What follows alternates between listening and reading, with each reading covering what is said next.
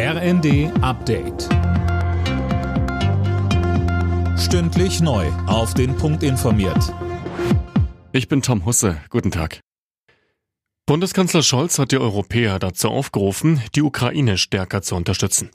Er sagte auf der Münchner Sicherheitskonferenz, der russische Angriff auf die Ukraine sei die größte Sicherheitsbedrohung auf unserem Kontinent.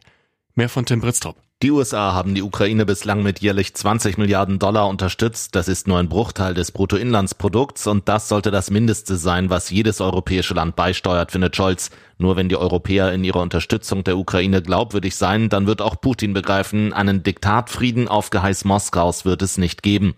Unterdessen hat sich die Ukraine aus der umkämpften Stadt Avdiivka zurückgezogen. Das ist zumindest ein propagandistischer Erfolg für Russland. Auch an diesem Wochenende wird deutschlandweit gegen Rechtsextremismus demonstriert. Alleine gestern in Münster waren rund 30.000 Menschen auf der Straße. Anlass der Neujahrsempfang der AfD.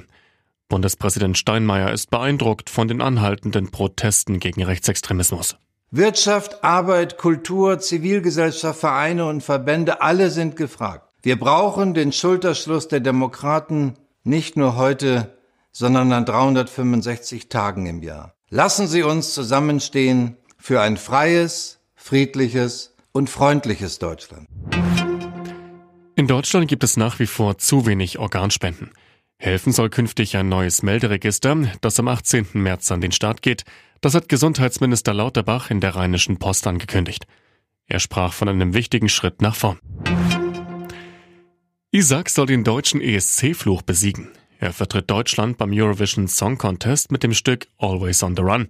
Buchmacher sehen ihn aktuell in den Top 10, allerdings haben viele Länder ihren Starter noch gar nicht bestimmt. Alle Nachrichten auf rnd.de